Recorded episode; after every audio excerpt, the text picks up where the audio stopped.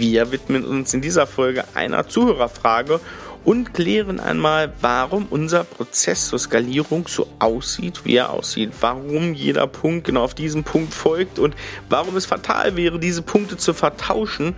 Außerdem am Ende der Folge folgt noch eine kleine Ankündigung. Jetzt erstmal viel Spaß. Los geht's.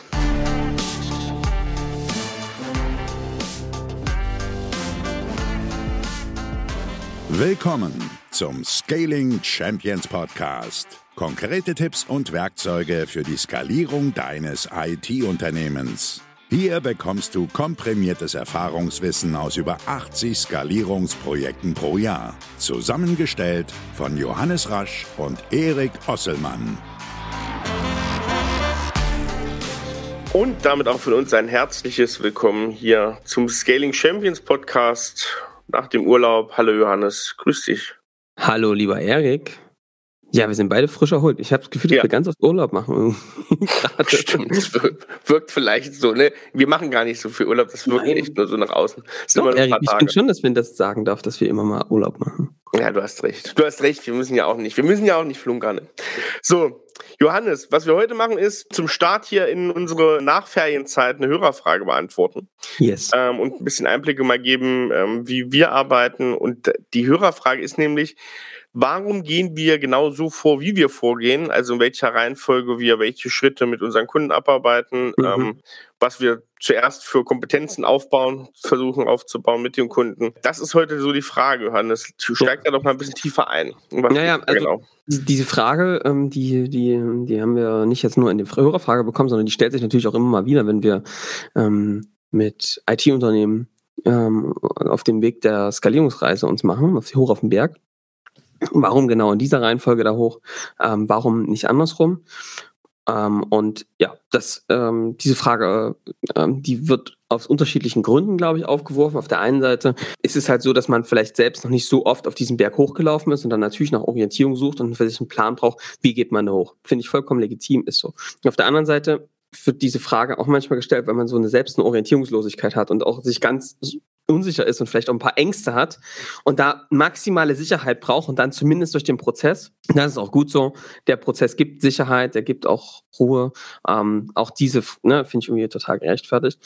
Und es gibt auch dieses und das finde ich eigentlich auch cool, zu sagen, diesen Anspruch als Unternehmerin, dass man sagt, ey, ich muss das verstanden haben für mich, wir müssen das für uns verstanden haben, so kann ich das meinen Leuten ähm, vermitteln, so kann ich das auch lernen und kann es reflektieren. Und nur wenn ich verstehe, wie die Hintergründe sind und nicht einfach sage, blind, okay, dann rennen wir da mal hoch, ähm, dann kann ich es auch, habe ich es auch wirklich verinnerlicht. Von daher finde ich diese Frage total gerechtfertigt und auch echt gut, weil sie eben zeigt, ey, was steckt denn eigentlich dahinter? Und dann fangen wir eigentlich direkt mal an, Erik. Die Sackgasse der Woche es gibt keine Sackgasse der Woche. Ähm, weil ich finde diese Frage total gerechtfertigt und die, die sollte man stellen, genau äh, in der Art und Weise. Und ähm, das Einzige, was man da tun sollte, ist darüber zu reden, warum wir in diesen Schritten vorgehen. Ja. Und wir sollten jetzt erstmal darüber reden, was sind die eigentlich die Schritte? Was sind die Schritte, genau, vielleicht mal, damit du die Leute, die nicht mit uns zusammenarbeiten oder unseren Prozess kennen oder ähnliches, mal wissen, von was wir da eigentlich reden. Und deswegen, yes. genau, fass das nochmal kurz zusammen. Genau. Ähm, da ähm, wir beide ja, Erik, visuelle Typen sind und du, der jetzt hier gerade zuhörst, vielleicht auch, habe ich einen Vorschlag. Lass uns doch mal auf die Seite www.scaling-champions.com gehen. Ähm, und auf dieser Seite ist jetzt ganz neu gebaut von einem der großartigsten Designer Europas, muss man fast sagen. Eine, ein Glanzlicht am Himmel äh, des Designs und der Struktur. Ähm, Erik Osselmann ähm, hat diesen Prozess gebaut und ist wirklich einfach für mich einer, ist einfach ein großes, ähm, ja, für mich einfach auch ein großes Lob und auch eine Ehre eigentlich, dass wir mit solchen Star-Designern hier in dieser Firma arbeiten können. Und deswegen sollten wir uns den jetzt mal zusammen angucken. Der ist eigentlich so ein bisschen die Vorlage für das, was wir heute besprechen. Weil da sind nämlich die acht Schritte, der acht Schritte Prozess abgebildet, mit dem ähm, wir mit IT-Unternehmen auf den Berg der Skalierung laufen. Es ist also auch ein Berg im Hintergrund gezeichnet, ähm, der so ein bisschen zeigt, worum es hier eigentlich geht. So, wenn man sich jetzt fragt, wie sieht dieser Prozess aus, dann durchlaufen wir den jetzt mal ganz grob. Grundsätzlich kann man sagen, für alle, die das jetzt auf der Website sehen, ihr werdet das jetzt also gerade sehen, diesen Prozess. Es gibt einerseits ähm, den Bereich der Unternehmensskalierung, den man sich anguckt. Und andererseits gibt es auch einen Prozess der Unternehmerinnenentwicklung, ne, weil man beides zusammen braucht. Das haben wir ganz, ganz stark gelernt, dass es sowohl das Unternehmen sich ähm, für solchen Prozess begibt, aber auch eben für jeden Unternehmer, für jede Unternehmerin ist das auch eine Entwicklung und die muss beide parallel abgestimmt miteinander laufen und ohne das eine funktioniert das andere nicht. So, aber jetzt kommen wir mal zu den Schritten, Erik. Ähm, es sind acht Schritte. Die durchlaufen wir mal. Schritt Nummer null, also es sind eigentlich neun Schritte, siehst du, ähm, ist das Basislager, wo man sich mal anguckt, wo stehen wir eigentlich, was ist der richtige Berg? Ja, also unser ganzer Podcast ist ja eigentlich ein richtiges Basislager, wo man guckt, was sind eigentlich Ansatzpunkte für die Skalierung, wo kann man reingehen? Ne, das machen wir häufig, wenn wir mal miteinander in ein Gespräch gehen und mal gucken, wo ist eigentlich ein Ansatzpunkt für Skalierung? Kann man da überhaupt was tun? Ja, wer da Interesse habt, meldet euch, könnt ihr, seht ihr hier irgendwo ein Gipfelgespräch kann man vereinbaren. Ihr merkt, die Bergmetapher, die hat uns angetan und mit der werden wir jetzt auch weiter arbeiten, weil es einfach das gut trifft. Also ein Gipfelgespräch, da kriegt man das mit. So, und dann geht es im ersten Schritt schon um die attraktive Nische. Also was ist die vielversprechendste Nische? Diese erkennen und festlegen. Schritt Nummer zwei, die Wunschkundenvalidierung, also mit echten Vertretern aus der Wunschkundengruppe sprechen. Das ist jetzt für alle die, die den Podcast immer wieder hören. Das bist ja du zum Beispiel. Das Lieblingsthema von uns ist das ja, wisst ihr, dass das uns ziemlich wichtig ist, das zu tun. Das ist eines der essentiellsten Punkte hier ist, um Sicherheit zu bekommen. Danach geht es steil nach oben, weil es einen großen Erkenntnisgewinn gibt, eine scharfe Positionierung zu bauen, also ein echtes Alleinstellungsmerkmal und klare Nutzenkommunikation zu formulieren. Aber ja, das äh, ist ganz, ganz entscheidend. Schritt Nummer drei. Schritt Nummer vier ist dann, das skalierende Angebot zu entwickeln, darauf also eine Kundenreise zu bauen und ein skalierendes Angebot, äh, was äh, ja genau auf diese Zielgruppe aufgebaut ist. Danach ähm, Schritt Nummer fünf, replizierbare Sales, einen replizierbaren Sales-Prozess zu bauen mit Skripten und einem Tracking und ähm, einem Forecast, wo man einfach wirklich wie so eine Maschine im Vertrieb hat.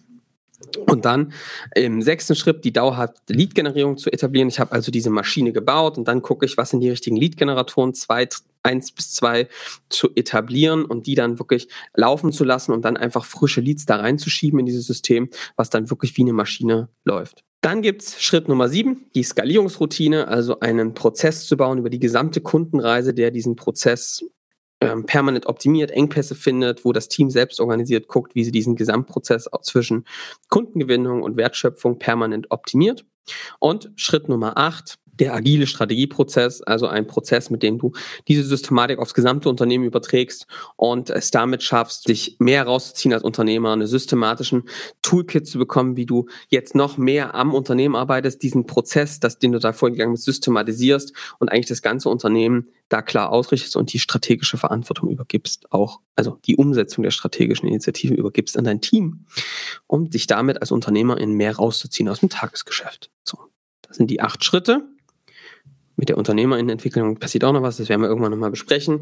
Aber das sind jetzt mal so die acht Schritte, die es dazu gegen gibt. Ne? Alle, die sich das jetzt mal visualisieren wollen, kurz Pause drücken oder während live auf die auf unsere ähm, Website gehen, scaling-champions.com und da kann man sich diesen Prozess nochmal in Ganze angucken. So ist es. Genau, du hast gerade gesagt, wir werden uns jetzt heute um diesen Weg Unternehmensentwicklung, Unternehmensskalierung sozusagen kümmern und in ja. diese Bereiche, was verändert sich dann im Denken bei der Unternehmerin, das ist noch ein anderer Punkt. Und wir wollen heute darüber reden und dann sagte mal kurz, um welche Punkte es denn überhaupt geht. Also es geht ja jetzt bestimmt nicht darum, erstmal darüber Kunden zu gewinnen, bevor ich überhaupt eine Nische gefunden habe, sondern es geht eher um so kleinere äh, Schritte. Ja, naja, kann man jetzt so gar nicht so sagen, Erik. Ich muss dir ehrlich sagen, dass ähm, das ist schon der erste Punkt, wo ich immer, wo sich Leute fragen, warum eigentlich genau in dieser Reihenfolge? Warum geht ihr genau so vor? Warum generieren wir nicht erst Leads ne, und, und finden dann die Nische und, und finden das damit raus? Oder mhm. noch anders, der Klassiker, der Abs also darüber werden wir gleich mal reden, der absolute Klassiker, wenn man es von außen betrachtet, ist aber, wir brauchen auch erstmal ein skalierbares Angebot, damit wir ähm, wissen, auf welche Nische wir gehen und welche Leads wir generieren wollen. Mhm. Das ist der Klassiker. Mhm, genau. So, da kommt es ein paar Probleme bei diesem Ansatz. Warum? Ich gebe euch mal ein Bild mit, ähm, was mir hilft, ähm, das zu verstehen, was mir auch geholfen hat. Weil, also jetzt mal ganz offen gesagt, in diese Falle sind wir auch schon reingerannt und zwar x-fach. Und die Aufschläge waren schmerzhaft und blutig. ähm, und nach ein paar blutigen Knien hat man irgendwann verstanden, warum man das bisher so gemacht hat. Was da häufig passiert ist, dass man sagt, Mensch, guck mal, wir waren jetzt bisher ähm, in unserer Manufaktur, wo wir eins zu eins Arbeit gemacht haben. Für alle, die da irgendwie kamen, ne, sind so eine kleine Manufaktur gewesen. Und da kam einer, der hat eine, eine Blechgießkanne gewollt. Dann haben wir die in dem geklöppelt. Ja? Weiß nicht, wie man Blechgießkanne herstellt, aber die wurde mit, der, mit dem Blechmetz hergestellt. Ja? So. Und dann kam einer, der hat gesagt, ich brauche jetzt so eine Kaffeekanne aus Blech. Hast du dem eine Kaffeekanne gemacht? Und dann hat einer, kam auch einer und der hat gesagt, ich habe ein größeres Projekt, wir bräuchten so ein, äh, eine Karosserie aus Blech. Hast du dem mit viel Aufwand eine Karosserie gemacht und dann kam noch einer, der wollte ein Wellblech, hast du ihm auch gemacht. So.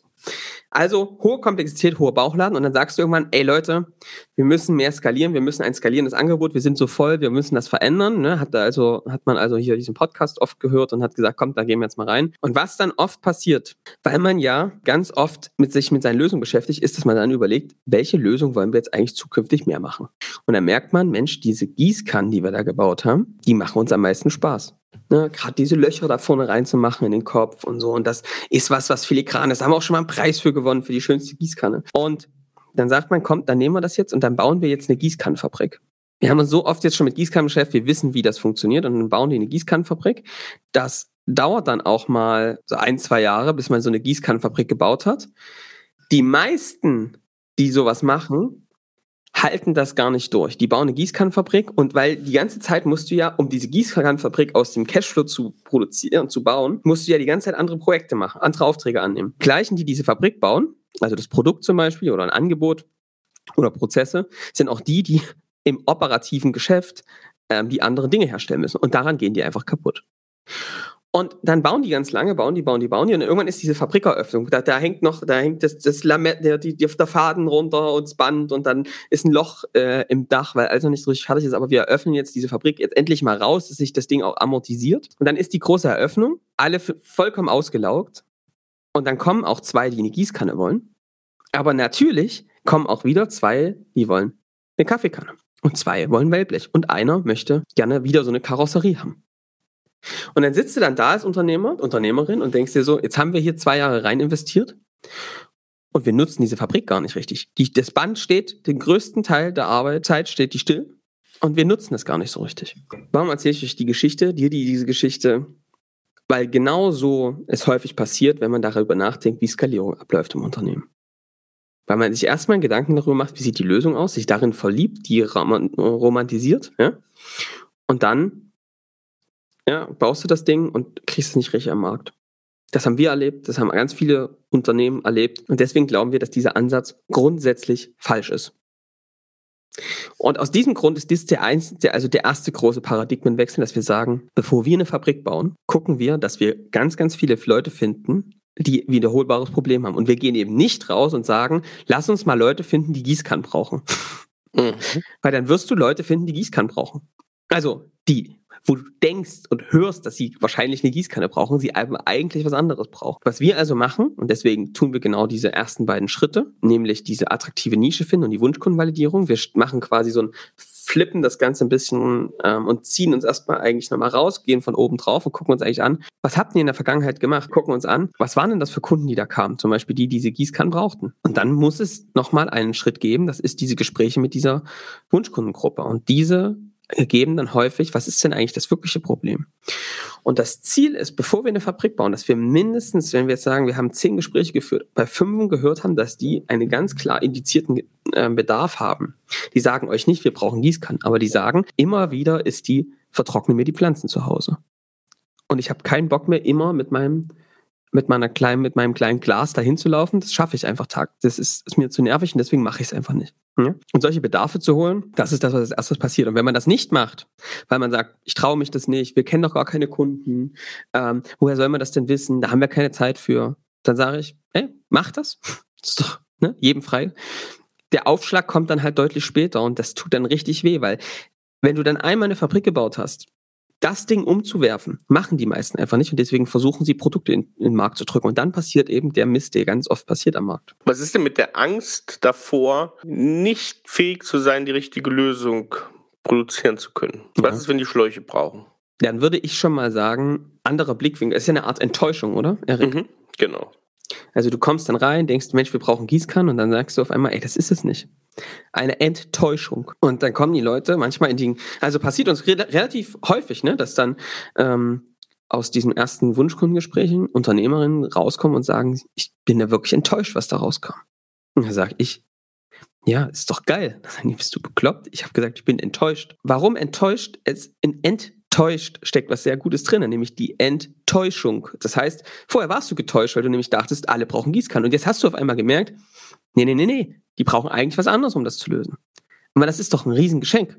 Also, na, das haben ganz viele Gießkannenhersteller vielleicht noch nicht verstanden. Und ihr seid jetzt die, die das rausgefunden haben. Und zwar vor dem Fabrikbau. Das ist großartige Nachricht. Also, es ist, was Besseres kann einem gar nicht passieren, als das vorher rauszufinden. Und danach kann man unterschiedliche Dinge machen. Entweder man sagt, okay, wir gehen jetzt nochmal raus und reden mit einer anderen Zielgruppe, weil vielleicht, ne, finden wir es da. Oder man sagt, hm, wir müssen uns doch mehr in das ne, Problem des Kunden reinversetzen. Und wenn es da uns darum geht, das Problem zu lösen und nicht, was wir eigentlich hinten machen, und wir sagen, das ist unsere Lieblingszielgruppe, mit dem wollen wir arbeiten, dann verändert man das Angebot. Da geht es darum, Radikalität, oder? Also dann gewisse Radikalität. Man muss nicht von heute auf morgen alles umschmeißen, mhm. aber wenn man jetzt auf diese neue Zielgruppe ist, ist das ein super Indikator, wenn man die schon kennt, wenn man die schon besitzt, für eine Innovation des Angebots, das so noch nicht gibt auf diesem Markt. Ich beobachte, Erik, allerdings häufig, dass das, was im Unternehmen ist, häufig schon da ist. Man muss es vielleicht manchmal anders verpacken oder noch andere Formate dazu bringen.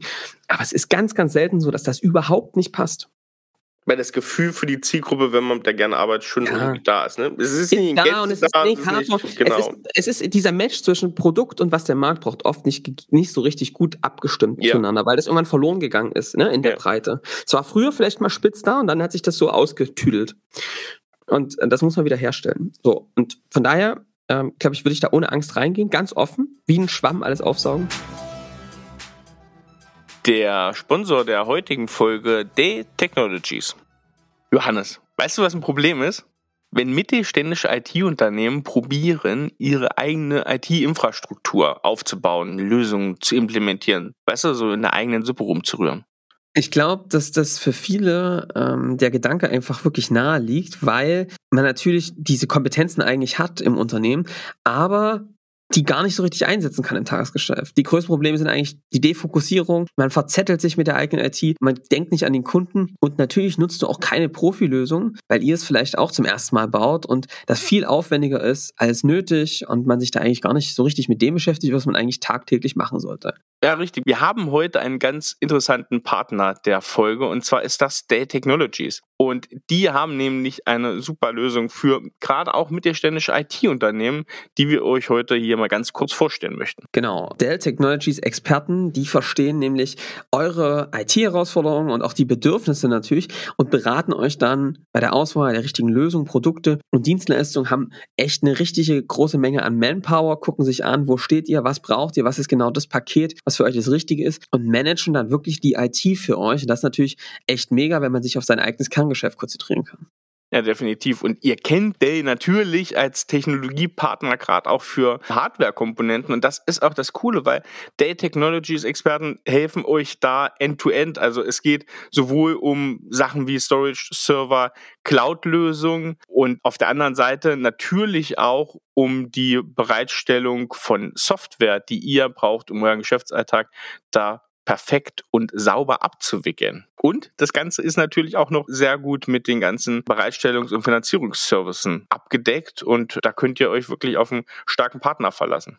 Genau, in dieser Pro Deploy Suite, die die Dell Technology Experten nutzen, ähm, ist es vor allem so, dass die euer Geschäftsmodell versuchen zu ergänzen und alles dafür geben, genau auf eure Bedürfnisse aufzubauen. Also ob ihr jetzt sehr erfahrene IT-Mitarbeiter habt für die Administration oder ob ihr niemanden habt, da gucken die Dell Technologies Experten und vor allem ihre Partner natürlich dazu, dass so für euch bereitzustellen, dass ihr es auch wirklich handhaben könnt, dass die grundlegenden Hardware-Installationen gemacht sind und dann eben euch auch bei der Planung, Konfiguration all dieser ganzen Anwendungen. Dabei helfen die euch. Das ist es, was die Kollegen da bieten können. Wenn ihr dazu weitere Informationen haben wollt und euch das Angebot mal ansehen möchtet, dann geht doch einfach auf die Seite www.dell.de slash kmu-beratung.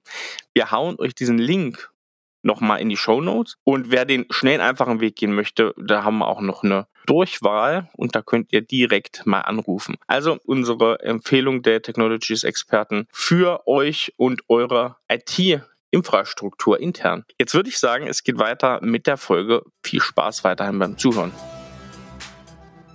Also das ist schon mal die erste Nachricht, deswegen machen wir diese Gespräche. Ich hoffe, das hast du jetzt verstanden, der hier zuhört, warum wir das in der Reihenfolge machen und warum das andere wirklich schädlich ist. Und hier steht einfach wieder, der größte Gegner dieses äh, Themas ist das eigene Ego und dieser Punkt, mit sich selbst so in die Kritik zu gehen, dass man sagt, ich habe da falsch gelegen, vielleicht. Ne? Das ist eine Angst, glaube ich, die da oft entsteht. Man kann aber auch ganz anders reingehen und sagen, ich weiß, dass ich nichts weiß, also rede ich jetzt mit den Zielgruppen und versuche das rauszufinden. Und dann lasse ich mich überraschen. Wenn da das rauskommt, was ich mir schon gedacht habe, ist das cool. Wenn nicht, bin ich auch froh und überlege, was kann ich denn daraus jetzt machen? Ich glaube, das ist einfach eine Einstellungssache. Dieser Schritt ist aber essentiell, dass es in der Reihenfolge passiert. Ja. Ich glaube, es ist ja auch oft so, also von was wir jetzt reden, ne, ist ja ganz klar, aber man kann es ja nochmal wiederholen. Es geht jetzt um, um IT-Unternehmen, die schon eine gewisse ne, Legacy haben, irgendwie, die schon am Markt sind, die schon einiges geleistet haben. Und ich glaube, was ja da auch so ein Punkt ist, Johannes, du bist ja trotzdem, auch wenn du viele Sachen machst, für irgendwas Experte. Du bist für irgendwas, stehst du schon, auch wenn es vielleicht nicht ganz so nach außen sichtbar ist, auch für dich innen stehst du ja für irgendwas, ne? Und wenn du dann natürlich was was ummodelst und auf einmal für was äh, nach draußen trittst, für was du bisher noch nicht eingestanden hast, wovon, wovon für dich keiner kennt, ist es natürlich auch ein Schritt, der schwierig ist, weil auf einmal bist du so ein bist du wieder so ein Rookie, weißt du? Bist hm. vielleicht, oder gefühlt, vielleicht für dich, fürs innere Gefühl, bist du ja. ein Rookie, obwohl es ja gar nicht stimmt, ne? Du machst eigentlich, du machst ja was Neues, was bisher noch keiner gemacht hat. Du gehst ja nicht, du öffnest ja nicht einen Kopierladen in einer Großstadt an der Uni, mhm. sondern du machst ja was Neues da ist ja dieses Rookie-Gefühl irgendwie klar, dass es kommt.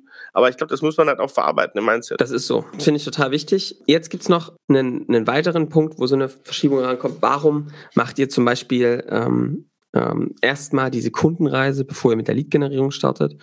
Ähm, wir gucken uns am Anfang erstmal diesen Kundenreise und auch den Sales-Prozess an, weil der ab dann schon wirken kann. Ähm, es gibt nämlich häufig schon Deals, die irgendwie entstehen und es gibt Deals aus dem Netzwerk. Und was wir ja tun, ist, nachdem wir dieses Feedback von ähm, Kunden bekommen haben, oder ne, diese Gespräche geführt haben mit den Wunschkunden.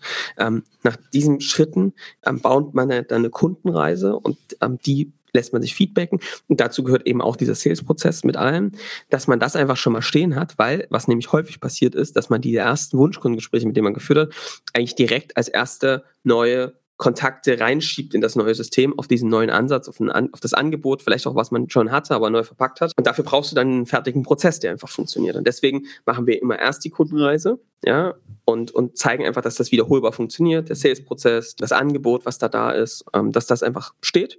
Ja, auch erstmal nur auf dem Blatt Papier und es wird dann auch manchmal erst im Laufen gebaut, aber dass das irgendwie steht und auch die Skripte, weil man ab dann nämlich Leads, die reinkommen, genau über diese Strecke verarbeiten kann. Und wir bauen so eine Fabrik eben in Wochen, nicht in Monaten. Ne? Und dann, ähm, das ist, also das ist also wichtig als das und danach die Lead-Generierung, weil man dann nämlich auf dem System, was man schon mal gezeigt hat, dass es funktioniert hat, ja, es gibt einen klaren Prozess danach, es gibt ein, äh, Skripte, es gibt klar, was danach passiert, dann kann man wenn man das ein paar Mal durchlaufen hat, mehr Leute drauf schieben und das dann permanent optimieren. Aber man muss am Anfang erstmal nicht skalierende Tätigkeit machen, nämlich das alles aufzubauen, um dann mehr Leads draufzuschieben und das immer wieder zu wiederholen. Deswegen machen wir erst die Kundenreise und dann die Lead-Generierung. Das noch dazu. Und es gibt noch einen dritten Punkt, Erik, wo man sich fragt, warum in der Reihenfolge, warum machen wir den agilen Strategieprozess erst hinten? Ja, warum machen wir den erst, wenn diese ganzen Dinge vorher waren? Da kann ich sagen, das muss nicht immer so sein. Das agile Strategieprozess ist tatsächlich etwas, was manchmal ein bisschen variiert. Wir tun das manchmal schon parallel und manchmal ist das tatsächlich auch der Anfang. Ehrlich gesagt hängt das so ein bisschen damit zusammen, wo ist denn der Engpass gerade? Ähm, wenn du merkst, dass es ein bisschen an einer dass eigentlich die Ausrichtung klar ist und auch das alles, was da vorne passiert, die Lead-Generierung und so, das funktioniert, aber es irgendwie dazu führt, dass dieses Wachstum nicht mehr stemmbar ist, dann fängt, macht es manchmal Sinn, mit dem agilen Strategieprozess zu starten. Warum tun wir den in der Regel hinten ran? Du beschäftigst dich sonst mit dir selbst. Wenn vorne diese Ausrichtung, wer ist unser Wunschkunde, was ist das Angebot, klare, wiederholbare Salesprozesse, Kundengewinnung, wenn das nicht steht, dann fehlt dir so ein bisschen das Benzin in der Maschine. Und deswegen ist es sinnvoll, damit erstmal zu starten. Und wenn das nämlich da ist, dann weißt du genau, was du tust. Und dann ist dieser agile Strategieprozess eigentlich, wie der Josef Brunner immer so schön sagt, der Execution-Plan. Ne? Du hast da eigentlich ein Werkzeug, um dieses strategische Level mit diesem operativen gut zu verbinden und das dann auch sauber weiterzuentwickeln und auszufahren. Das heißt, du schaffst eigentlich erstmal das inhaltliche Fundament am Anfang und mit diesem kontinuierlichen agilen Strategieprozess schaffst du es in eine kontinuierliche Umsetzung und Verbesserung. Und deswegen ist die Reihenfolge, dass wir das eher an, ans Ende stellen, weil man hat eigentlich diesen Prozess den einmal durchlaufen. Das ist auch für einen als Unternehmerin irgendwie ziemlich wichtig, diesen Prozess, dieses, diese ersten sieben Schritte zu laufen. Und dann hast du kriegst du automatisch so eine strategische Flughöhe dadurch und dann bringst du das eigentlich in die Kontinuität. Deswegen machen wir das als den achten Schritt in der Regel. Das ist ja auch die, diese ersten sieben Schritte sind ja durchaus so eine, was du so als internes Projekt durchaus drinne hast im Unternehmen, ja. ne? was, ja. was dann auch eine hohe Aufmerksamkeit hat, wo du diese Laterne nicht unbedingt dauerhaft hochhalten musst, für was ja dieser agile Strategieprozess eigentlich da ist, ne? Diese ja. strategische Weiterentwicklung wirklich die ganze Zeit oben zu halten, dauerhaft durch Regeltermine und so. Und das brauchst du ja in diesen ersten initialen Aufschlag nicht, weil da relativ viel, relativ hohe Arbeitslast auch, klar, aber relativ viel, relativ schnell in ja. kurzer Zeit funktioniert. Genau, also das zeigt, ist eigentlich das Beispiel für so eine Initiative, für die erste ja. Initiative, die stattfindet und zeigt einfach ein, ey, guck mal, wenn man hier konzentriert, als ein heterogenes Team so eine Themen lösen, geht es hier richtig vorwärts. Und deswegen ist das ein guter erster Einstieg und dann macht man das prima, das ist ein kontinuierlichen Prozess. Vor allem in Corporate-Zeit viele Leute von, von Aufgaben, die sie sonst behindern würden in dieser kontinuierlichen Strategiearbeit. Ne? Also, ja. ob das äh, Geschäftsführung ist im Sales, ob das wichtige Projektmanager sind, die sozusagen nur noch am, an einer Produktverbesserung Veränderung arbeiten und nicht mehr die ganze Zeit beim Kunden sind unter der Woche oder ähnliches. Ne? Ja, ist so. Ist so. Genau. Gut. Yes. Das ja, war, was sind die Schritte, ja? Wir werden auch nochmal über die UnternehmerInnenentwicklung drunter sprechen. Ja. Gebt uns mal ein Feedback, wie ihr den Prozess findet, ob der euch Klarheit gibt, ob ihr da versteht, was ihr da macht. Und ähm, freuen wir uns. Schreibt uns gerne mal per, schreibt uns gerne mal per LinkedIn oder hier an unsere E-Mail. Genau. Findet ihr alles in den Show Notes. Genau. Und dann einfach mal ein Feedback geben, wie euch der Prozess gefällt, ob der euch Klarheit gibt. Ja. So, Erik, das mal dazu. Also rasche Zusammenfassung. Fass mal zusammen. Ich verstehe, dass diese Frage kommt, warum in der Reihenfolge. Ähm, ich kann sagen, also als erstes ist es wichtig, vorher mit dem Wunschkunden zu sprechen und dann ein skalierendes Angebot zu bauen. Es ist wichtig, erstmal eine Kundenreise zu haben und dann wiederholbar Leads zu generieren. Und es ist wichtig, erstmal diese inhaltliche Ausrichtung zu haben und das dann in den agilen Strategieprozess zu überführen. Das ist die absolute Kurzzusammenfassung des Ganzen. Dass diese Frage aufkommt, finde ich sehr gut, weil sie zeigt, dass man sich intensiv damit beschäftigt und es verstehen und lernen will. Und das ist äh, ja für mich immer ein gutes Zeichen und deswegen immer mehr Fragen damit her. Das äh, zeigt einfach nochmal, dass man sich tief damit beschäftigt. Finde ich gut.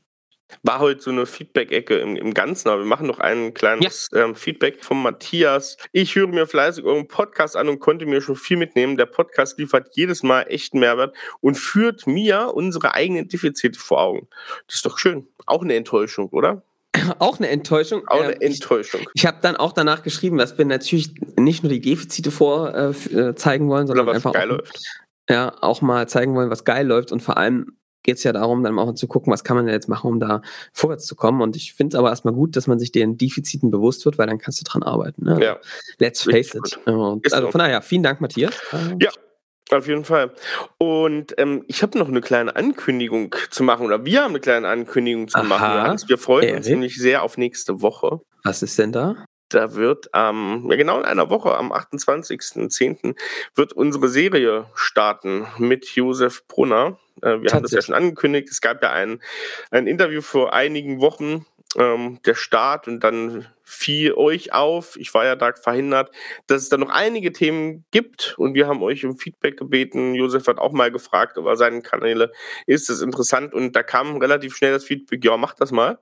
Und wir werden jetzt eigentlich auch ähnlich ein bisschen orientiert an diesem Prozess auf dem Berg der Skalierung oder vom Berg zum Berg der Skalierung. Johannes, wie war der Titel? Auf dem Berg, zum Berg der Skalierung, genau. Zum, äh, zum Gipfel, der Skalierung. Zum, Gipfel, zum der Gipfel der Skalierung. So, ja. jetzt haben wir es aber. Das, ähm, da werden wir so ein bisschen den Prozess beschreiben, ähm, welchen Schritten geht man da wie vor. Ne? Wir werden äh, passenderweise nächste Woche damit anfangen, wie äh, hole ich denn solche oder wie validiere ich denn Produktideen oder ähm, Ideen, die ich so habe ähm, und werden dann in der zweiten Folge, die kenne ich schon mal anteasern, werden wir uns dann beschäftigen, wie wähle ich denn denn die richtigen Ideen aus und wie gehe ich denn in den nächsten Schritten vor, diese Idee wirklich auf die Straße zu bringen. Das werden so die, die Punkte sein und wir ja, haben jetzt die ersten zwei Folgen abgedreht und es wird noch einige Termine geben und ja, wir werden mal sehen, wie lange diese Serie geht, aber wir hatten zu dritt schon sehr viel Spaß, Johannes, oder? Also ich sehe das genauso. Hat viel Spaß gemacht. Wir haben, also Josef ist halt ein sehr direkter Typ und ja. sehr, der nimmt kein Blatt vom Mund, sondern ja. sagt die Dinge so, äh, wie er sie sieht. Und das gefällt uns sehr, sehr gut. Und das denke, ich kenne jetzt die ersten beiden Folgen schon. Äh, die werden Spaß machen, glaube ich. Ja, ja. Sehr unumwunden und direkt ähm, und äh, viel, viel aus seinen, aus seinen zwei Dekaden in der Welt der Digitalisierung. Genau. Erik, was jetzt meine Frage ist, du warst im Urlaub. Ich war in der Bretagne. Wie war's? Ich will ein Haus in der Bretagne. es war, also ich muss sagen, Johannes, also wir müssen, glaube ich, mal zusammen eine Bretagne fahren. Das habe hab ich so auch gemerkt. Vielleicht machen wir so eine Podcast-Reise mal und sagen mal den anderen, ja, wir müssen mal. Es gibt in der Podcast Bretagne so einen ganz bekannten Ja, ähm, so ein Studio. Da nehmen wir mal ein paar Folgen auf. Nein, ich muss sagen, Bretagne, also was da alles her ist, ne? Die Karamellsalzbutter, die ja seit 2014 gefühlt in jedem Laden, der ein bisschen was auf so halb gourmetmäßig machen wird, irgendwo Karamellsalz, äh, Karamell und Salz, Meersalz irgendwo drinne. Und jede, jede Eisdiele, das ist ja daher. Die Crepes kommen ja von aus der Bretagne. Natürlich Unmengen Austern und Hummer, der bretonische Hummer und so weiter. Es war großartig. Also und dann diese dieser Baustil, ne, diese Natursteinhäuser und so weiter, der Atlantik. Ach, das ist schon. Ich muss sagen, ich war sehr, sehr, sehr, sehr begeistert und habe da ordentlich viel gegessen. Meinen ersten eigenen Hummer zubereitet. Ähm, war auch ein schwerer Weg für mich, Ja. diesen Hummer. Ich habe hab ihn lieb gewonnen in dem paar Stunden, in denen er im Gemüsefach gelebt hat, aber ähm, genau, er war dann ja trotzdem köstlich, muss man sagen. Also viel, der viel in dein Leben dort reingekickt oder was? muss, muss man ja, ist ja laut, äh, ja, Also, liebe Peter, ihr könnt euch melden bei Erik Osselmann auf seinem LinkedIn-Profil. ich glaube, Ähm, Peter hört uns keiner. okay. Also, äh, das äh, Du hast klingt ja auch weg. brutal. Ja, es Hm? klingt brutal, aber war lecker, brutal lecker. Nein, ich weiß, Ähm, ja, das ist. ja. brutal. aber du also, warst Erik, auch weg. Wir haben, ja, wir haben ja, äh, das, das sagen wir jetzt aber nicht, liebe Skating Champions Kollegen, hört doch einfach jetzt nicht zu. Wir haben ja noch eine Frankreich-Reise vor uns. Wir müssen ja auch noch nach Paris, ne? Nach Paris auch noch, ja, ja, stimmt. Stimmt. Das müssen wir, also, äh, Erik Das Gute Jahr. ist aber, ich war in Saint-Malo und da fährt ein TGV direkt nach Paris. Also wir können Ach, das einfach Post. in einer Reise abhandeln.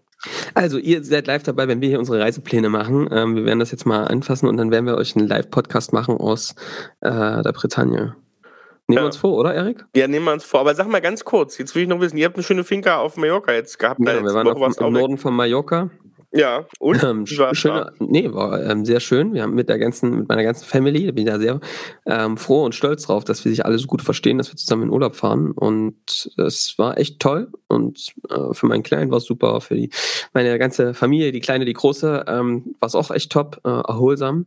Und wir haben, ich habe natürlich auch äh, gegrillt am Pool. Ähm, wir haben sehr gut gegessen, Paella am Strand und äh, waren in so kleinen Restaurants und das ist ja immer im Süden immer total herrlich da musst du ja gegen deine Instinkte essen gehen. Das heißt also, am besten, also klar, du musst auch schon unterscheiden, was sind die touristischen Spots, wo die Leute dich anlabern. Äh, ne? Da lasse ich die Finger von, das macht mich richtig wahnsinnig. Wir sind am Ende, mussten wir im Süden äh, in der Nähe von Palma am Strand essen gehen. Ich bin fast durchgedreht. Das war kein schöner Moment für mich.